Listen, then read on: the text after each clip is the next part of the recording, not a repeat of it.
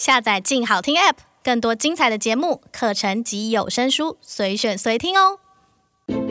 工艺美学，速度快感，驾驭你的想象。Star Engine，欢迎来到静车志。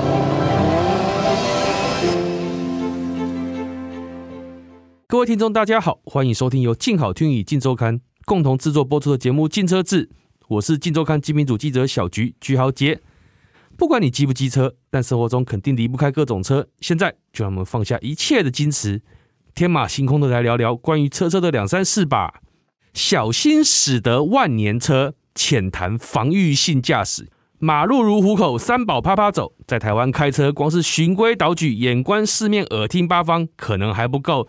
还要面对各种突发状况与特殊攻击。根据警政署的统计资料啊，二零二零年台湾共发生了三十六点二万件道路交通事故，其中超过九成的事故噪音归纳为汽机车驾驶人过失，也就是人为疏失所造成。意思就是啊，很多时候并不是你遵守交通规则就万无一失，其他用路人的不小心或轻率举动，很有可能也会导致事故发生，并且砍拖到你。在这样的状况之下呢，上路不光是只会开车，也要懂得防御性驾驶，保护自己，避免事故发生。所以啊，这次我们依然邀请了身经百战、防御值特别高的雅虎奇摩汽车机车的编辑黑市，一起来聊聊何谓防御系驾驶。来，黑市来跟大家打个招呼。小军好，各位听众们，大家好，我是黑市。哎，不对啊，你确定我不是攻击型驾驶？哎、嗯、哎，我不知道，我还没有被你攻击过，不知道，不知道是什么感觉。但我们两个应该都有呃被击落过的经验，所以我们对于这种。所谓的防御性驾驶应该特别心有戚戚焉，对不对？而且还是刚买新车就被击落。对啊，好衰哦！这是被你看花的吗？哎哎、欸，好啦，但是我必须要说，在这一个所谓防御性驾驶，我觉得这是一个很重要的观念，没有错。嗯，可是呢，我觉得在今天的节目里面，我要先给大家建立一个前提。嗯，也就是说。其实有许多的车祸，或者是说一些道路上的一些状况，嗯，并不是只是有人为，有一个很大的部分就是本身交通建设上的疏失。哦，讲这个好沉重，你当心被出来算了，我会通知你。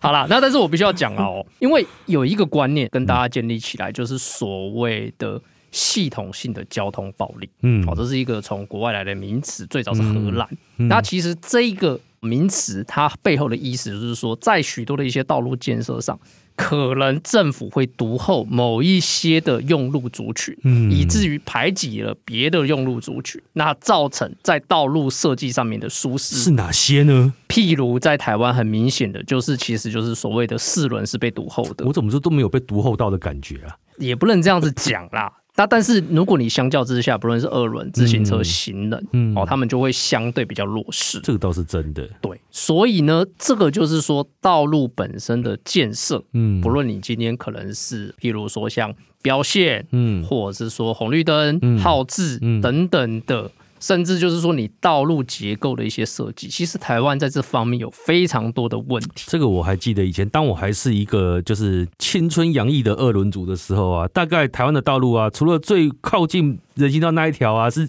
摩托车可以骑之外，其他部分上面都是骑上去进行机车。对啊，对啊，所以你是不是所有的全部都被赶到旁边去了？公车也要停，什么都要停，计程车也要停，临停也要停。这是一个前提，就是大家有一个观念，就是说，嗯错误的交通设计会造成用路人在使用上的错误。对，所以这个东西是相辅相成。那既然我们已经在这个修罗场里面，我们要怎么样保护自己呢？对不对？哦，所以这个时候我们就会讲第一个，我个人觉得说。要假设所有人都是三宝，那我就必须讲说，第一个绿灯的时候千万别冲第一。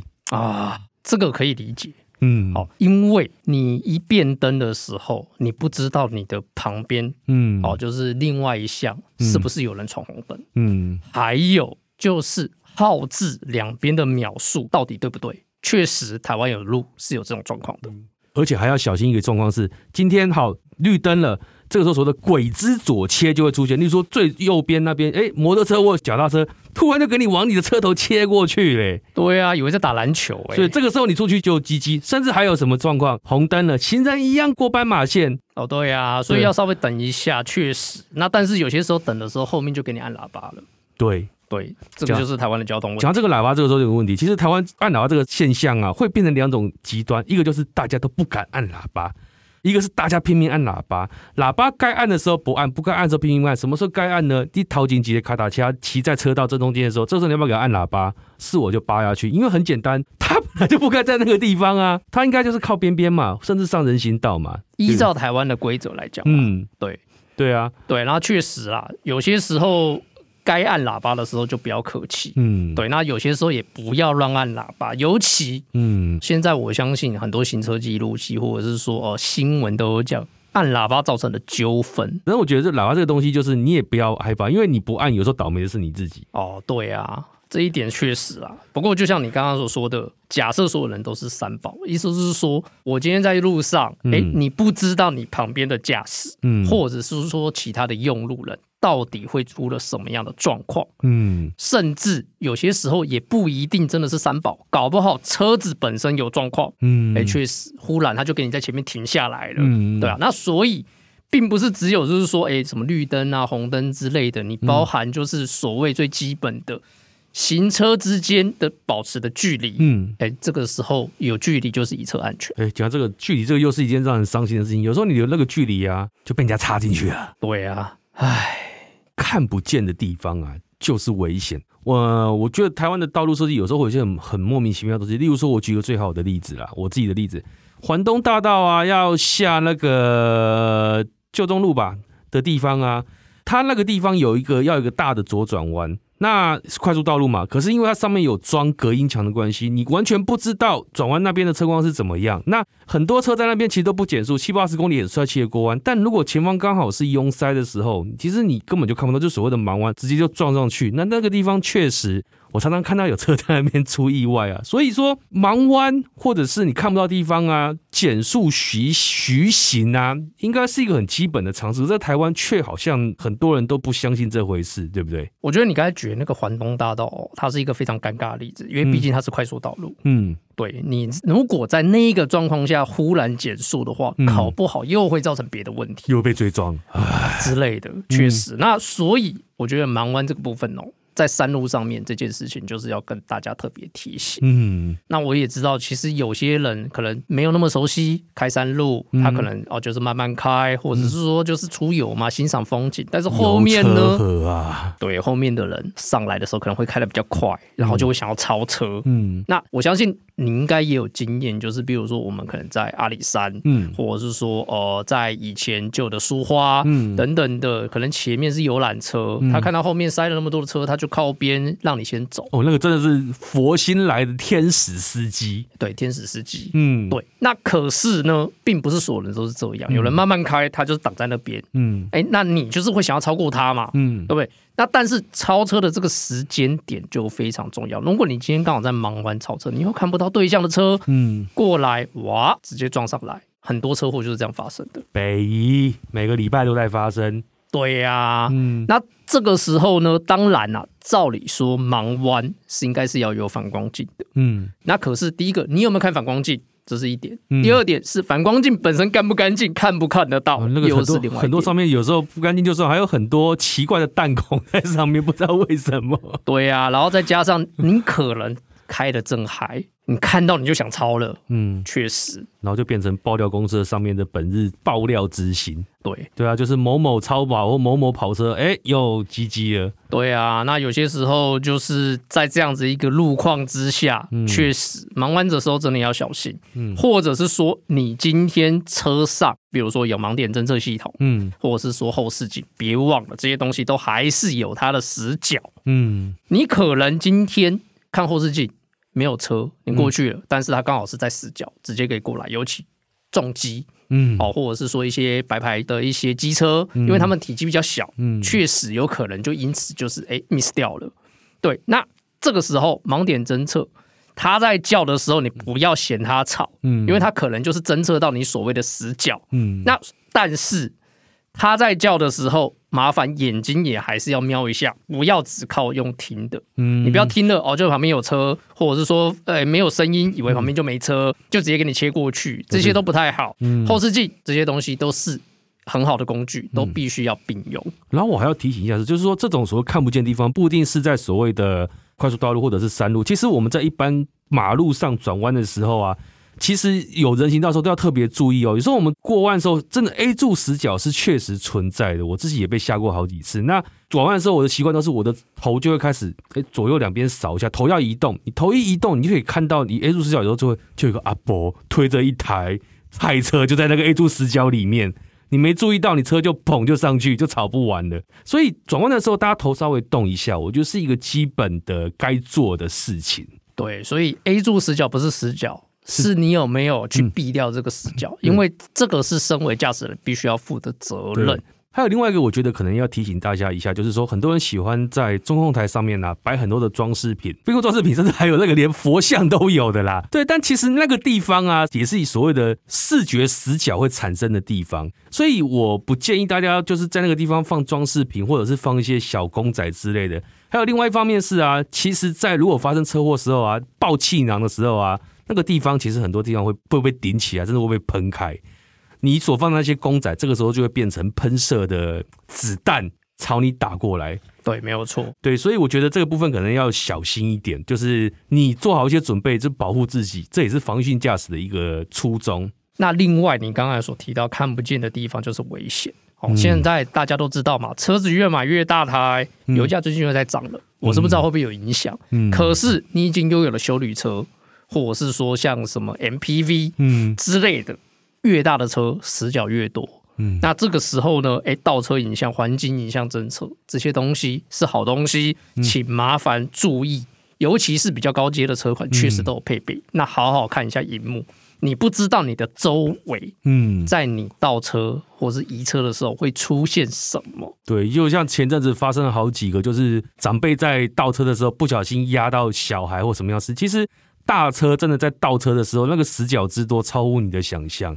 那我觉得你要么就是原厂有有配备，要么就是你自己在花钱选配。我觉得这个这个钱虽然可能要花点钱，可能一两万块吧，可是我觉得这个钱其实你一定要去处理一下，因为。很多事情发生之后，你会后悔一辈子。对啊，而且不要说那么大的车，像我们这种小跑车，我们的 C 柱因为设计的关系，本身就有一个很明显的死角，所以这一点并不是只有大车而已，其他的一些小车大家都要留意。哦，原来开小跑车也有这样的烦恼啊！那我们就谢谢哈。再来，哎，停车与下车时，这个也可以防御性驾驶哦。我们常常看到新闻就报道说，哦。某某人下车的时候，就直接把车门很帅气的往外一推，然后脚踏车或摩托车就撞上去了，然后受点伤就算了，有时候还会出人命。所以我也不知道为什么台湾人有时候很奇怪，就是你下车的时候在马路上，你要把车门开到底呢？坏！我大一的时候，我就亲眼看着我同学，嗯，骑机车的时候被开门撞出去，锁骨下方冒一个洞，哇！因为他刚好插到车门的那个角，刚好插进去，凶器呀！所以在这个时候啊，嗯、呃，非常推荐所谓的反手两段式开启车门。嗯，也就是说，你今天开车门，尤其是驾驶，因为驾驶我们是所谓的左驾嘛。嗯，那你从驾驶座你要下来的时候，麻烦你转个身，用你的右手去开车门，嗯、而且在开之前，你可以用你的视线去确认后视镜，嗯、还有直接转头去确认后方。嗯，这一点非常的重要。嗯，那。另外要特别提的就是说，除了刚刚所提到这一个开门的部分，嗯、还有就是尽量除了驾驶以外，嗯、大家都从右边去下车。嗯，这点我也是蛮坚持。就像有时候我老婆或有小孩就说：“哎，我们左边下车很方便。”No，通通给我从右边下来。对啊，所以这就是为什么有一些车款，应该说大部分的车款，嗯，哦，如果你有后门的话，后门都有锁。有。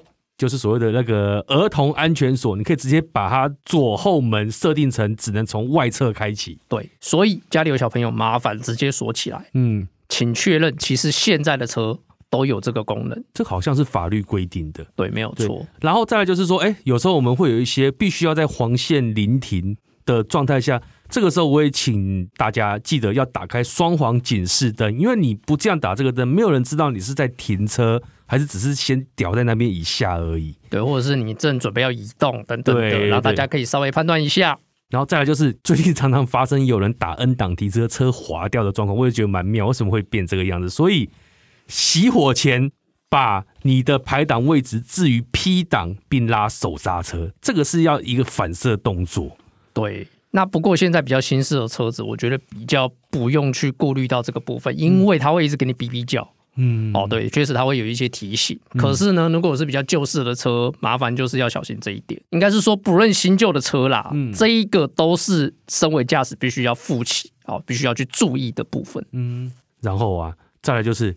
车灯不是选配，我不知道为什么在台湾呢、啊？台湾人特别不喜欢开大灯。当然，我听过各种理由，听过最瞎的是啊，你开新灯啊，开新油啊。确实啦，理论上来说，你不开灯，你的发电机负荷、电瓶负荷，还有你的引擎负荷会比较低一点点。但是因为这个理由不开灯，也未免太瞎了一点。现在新车都给了 LED 灯泡了，那个开起来的电，搞不好都比你空调还要来得省。对啊。所以就是说，我觉得像我去国外的经验啊，有些国家欧洲是规定说，你雨天的时候一定要开大灯。那在台湾的情况是，其实我觉得也是建议大家阴天要开大灯，雨天要开大灯。